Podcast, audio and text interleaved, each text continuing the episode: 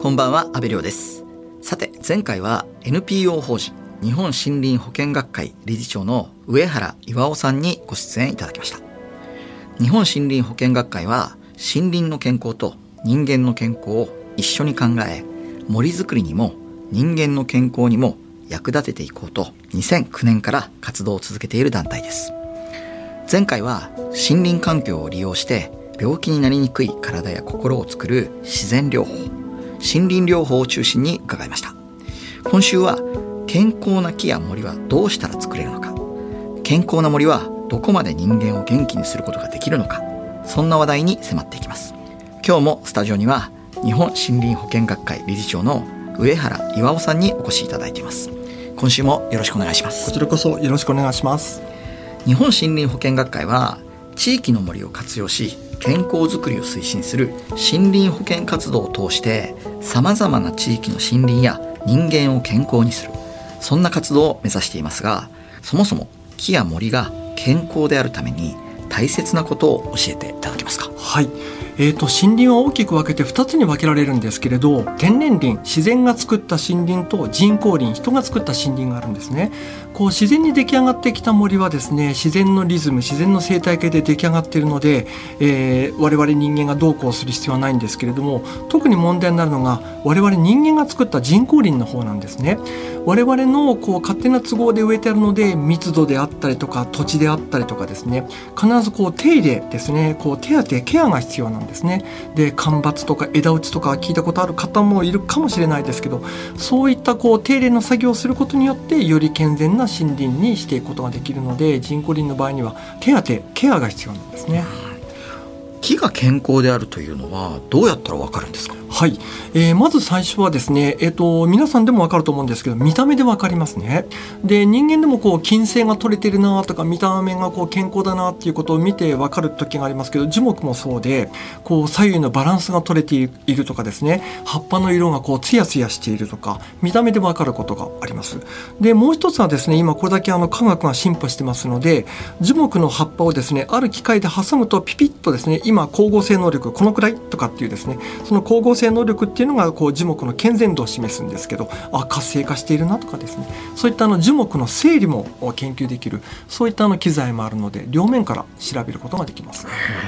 あの葉っぱを煮出すとそれを数値化してわかるっていう話も聞いたんですけど、はい。えー、と代表的なのはですね桜餅ですよね。とてもいい香りがしますがあれはあのやはり桜の葉っぱをですねある程度こう煮出して桜の葉っぱの中の香りが出ている。であの殺菌成分があるんですよね。で健全な葉っぱの樹木はですねその香りがやはり高いんです。でちょっと元気がなくなってくる葉っぱはその香りが薄くなるんですよね。そんなことから健全度が香りから伺い知ることもできます。健康な木ばかりの森と健康ではない森では森に入る人間にも影響はあるんですか？ありますね。やはり見た目でもなんとなくここ薄暗いなとかですね、なんか気味が悪いなとか、ちょっとこうトーンダウンするとかそういう森もありますし、歩いてるだけではつらつとするなとかですね、なんか嬉しくなるとかっていうですね、そういう気分的なものもありますし、また先ほど言った香りですよね。この森はなんかいつ来てもいい香りがするっていうところはそれだけ活性化している元気な森っていうことを示しているので、えー元気な森は元気がない森に比べてやはり香りもいいですよね。そんな違いがあります。こうした木や森林の研究というのは海外ではどれくらい行われているんですか？はい、えー、と日本と海外でまたアプローチが違うんですけれど欧米は特にですねダイナミックな研究が多くイギリスなどではですねその地域ごとの研究をしていてそのある村の森林率がこのくらいだとその健康度とか幸福度が高いとかっていうですね地域レベルでのその森林と人間の幸福感をこう研究したりとかそれからアメリカなんかは心理学が発達しているところなので例えば今日のこののスタジオは周り窓もなくって外見えないですよね。こういったところで入院している患者さんと窓から緑が見える条件の病室の患者さんの回復度を調べると緑が見える病室の方の患者さんが回復度が高いとかそれからあの具体的に女性の乳がんの手術をした後のリハビリで森林散策をしたグループはそうじゃない安静にしていたグループと比べると社会復帰が早かったとかですねそういったあの具体的なケース事例にのっとった研究も数多く海外では行われています。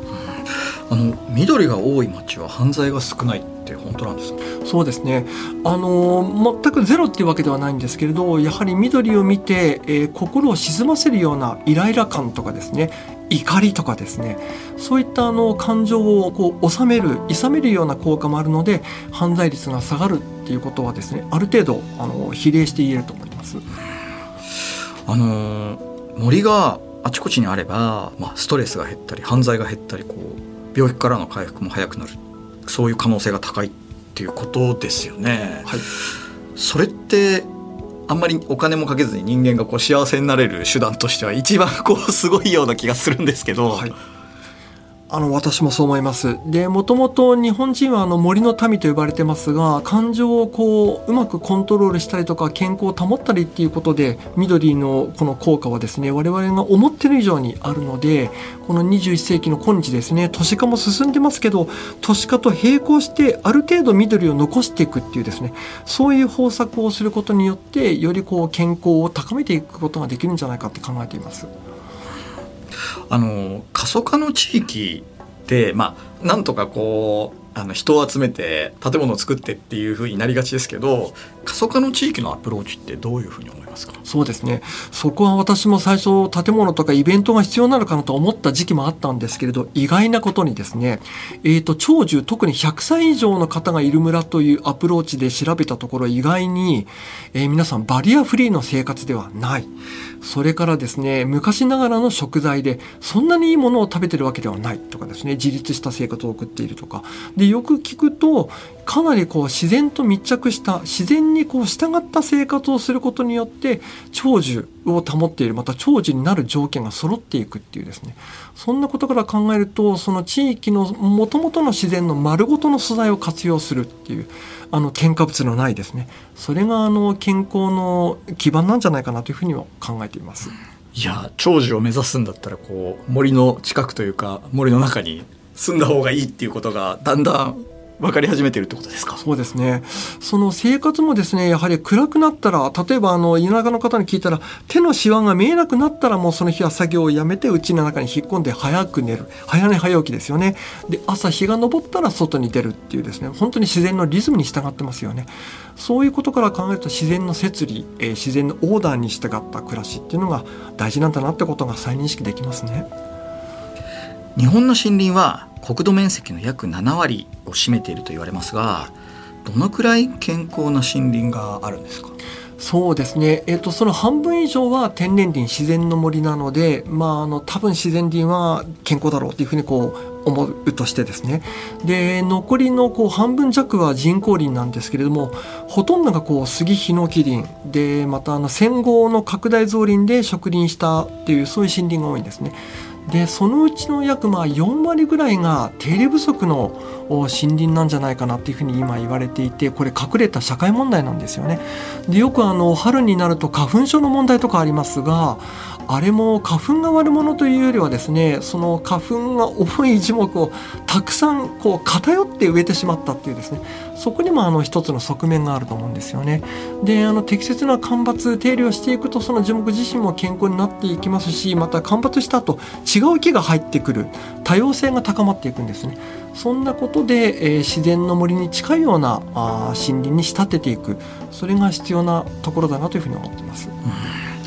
今までお話を聞いてて本当にその森林と人間の関係って、まあ、いいことずくめな気がするんですが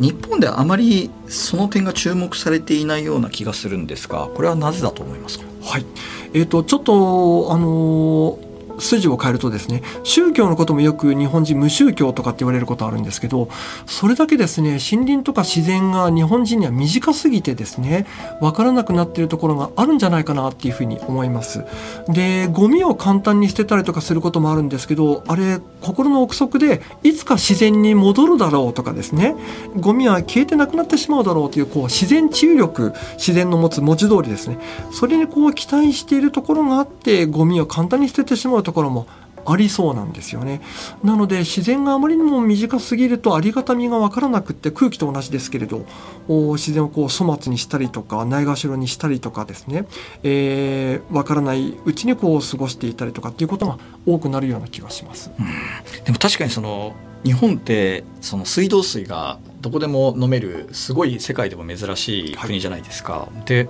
その水がきれいってことは結局その水をきれいにするための森がもともとたくさん存在するからなわけですよね。はい、本当にあの日本は水のとてもきれいなまた美味しいところですよね。でやはり今おっしゃったようにですねこう森がその水を作り出しているそのこともやっぱり普段は気づかないで過ごしてるんですよね。FM93 AM1242 日本放送安倍亮の NGO 世界一周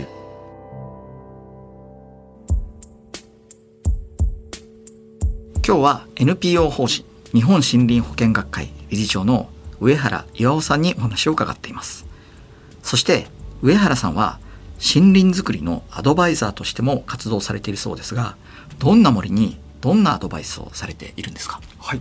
えーと、文字通り北海道から九州まででたまにこう海外にも行って同じような仕事をするんですけれどもその地域に出かけてその地域に合った森林の姿があると思うんですけれどねその自然の姿に近いような森づくりをこうアドバイスするように心がけています。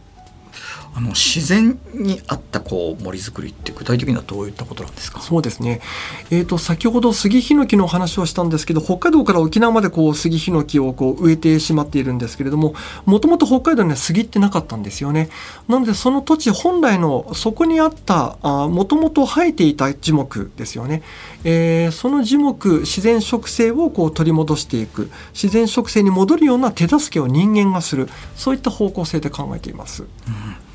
あの杉とかヒノキをたくさん植えた背景っていうのはその建築建材不足の話なんですかね。そうなんですよね。その時の当時の人にとっては本当にこう逼迫した問題で戦後で物がなくでまた早く成長しまたあの扱いやすい材なんですね。規格品となりやすい、えー、材なので杉とかヒノキは。それと比べるともともとの広葉樹は一つ一つ個性がとても豊かで切りにくかったりカンナがかけづらかったりとかっていう個性があったので規格品になりにくかったんですね。そんなことも杉ヒノキがとても多くなった理由の一つになってます。なるほどね。そして森づくりで地域が活性化した例もあるそうですね。はい。えー、例えばですね北海道のある町なんですけれどももともと林業が盛んだったところでで今過疎化してですね人口も本当に少なくなってしまったんですけれどそこの町の中に診療所が一つあってそこのお医者さんがですねその町は高血圧の病気がとても多かったので、えー、高血圧の患者さんを実際森に定期的に連れて行ったんですね。するとその高血圧の患者さんがだんだん血圧が正常値に戻っていくので、えー、投薬お薬のその数が減ったりとかそれから病院に来る回数も減ってで結局ですねその町は医療費をですねかなり削減することができた。っていうですね。そんな事例がありでそれは健康にとって良かったんですけどそれを聞きつけた周囲の方々がですねあそこは森で健康になっているらしいとかですね。健康づくりのなんか街づくりみたいだっていうことがこうちゃんと口コミで伝わっていってでもともとは健康づくりでやったはずなんですけど町おこしにもなったっていうですねそういう事例があります。なるほどね。その具体的に町おこしっていうのはどういったこう効果が出ているんですか？はい。一番移住する人が増えたとかですね。東日本大震災の後の移住者の方も来られたりとかですね。あの住みやすい町だということで、えー、高齢者の方が引っ越してきたりとかそういった数がとても増えたそうです。森林づくりは人を元気にするだけでなく町も元気にしてくれるということなんですがところでコロナの蔓延で子育て世代が都会から地方へ移住したケースも多いと聞くんですけれどもやっぱり子供は森林や自然の多い地域で育てた方がいいんですかね？そうですね、えーと、発達心理学とかですねその教育学の発達の部分になるんですけれど子供というのはこう最初赤ちゃんの時とかこう何でも掴んで口に入れたりとかしますよね。で森の中にはその掴みたいものとか触りたいものがたくさんあってもちろんあの危険なものとかかぶれるものもあるんですけどこの手指の動作ですよね。これがこう発達する。それからこう運動と言葉というのは比例しているので体を動かすことによってこう言葉の出が良くなったりとかコミュニケーションが活発になっていくんですけれど発達段階にこう健全な教材とかですね、えー、その育児にとって必要なものがこうガラガラみたいなものがですねたくさんこう森の中にはふんだんにあるんですよね。それから何よりも空気もいいですし、えー、それから安全ですよねあの車が来ないとかそういう意味の安全ですけれどもそういったことで子育てにはかなりこう適している条件があ粒揃いのところがあると思いますけどね。まあ、いろいろお話を聞いてきてすごい興味深いことばかりなんですけれども今後の上原先生の研究目標を教えていただけますか？はいえーと、よく最近各地域の地域病院に出かけるんですけれどもその森林療法ですね各地域病院でハードル低く取り入れてもらってあ誰々さん今日は森林療法の日ねっていうふうにですね気軽にこう森林に出かけることができるようなまた全国にそれだけの森があるようなそういった世の中になっていくと日本人の健康はですねさらにこううまい具合に豊かになっていくんじゃないかなというふうに思っています。いやでも本当にこう高齢化問題で認知症とかさまざまなこう精神疾患の話ってこうすごくこう市民レベルで一般化されてきてるじゃないですか。それに対してなかなか根本的なこう対応策っていうのが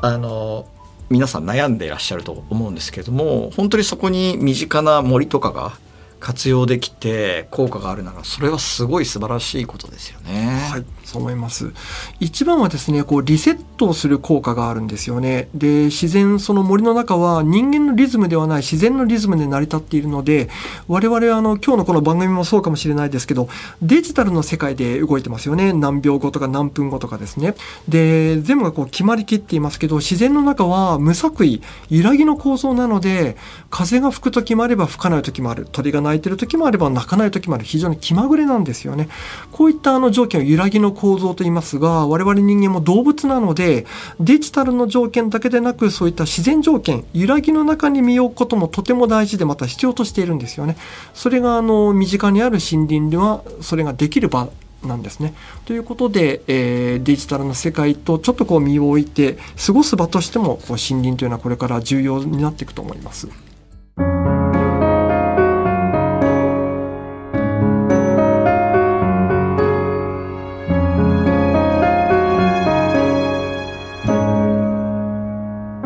京有楽町にある日本放送からお届けした安倍亮の NGO 世界一周。そろそろお別れの時間です。今日は NPO 法人日本森林保険学会理事長の上原巌さんにお話を伺いました。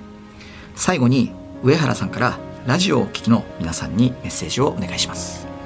はい。えー、森林療法はどなたでもですね楽しめるものです。ぜひ身近なですね緑地でもいいので、えー、こう緑のあるようなところに出かけてですね自分自身を見つめ直すリセットするような時間を過ごしてはいかがでしょうか。上原さん貴重なお話本当にありがとうございました。こちらこそ。上原伊代さんが監修された本回復の森が川辺書林より発売中です。ぜひ手に取ってご覧ください。ここまでのお相手は阿部亮でした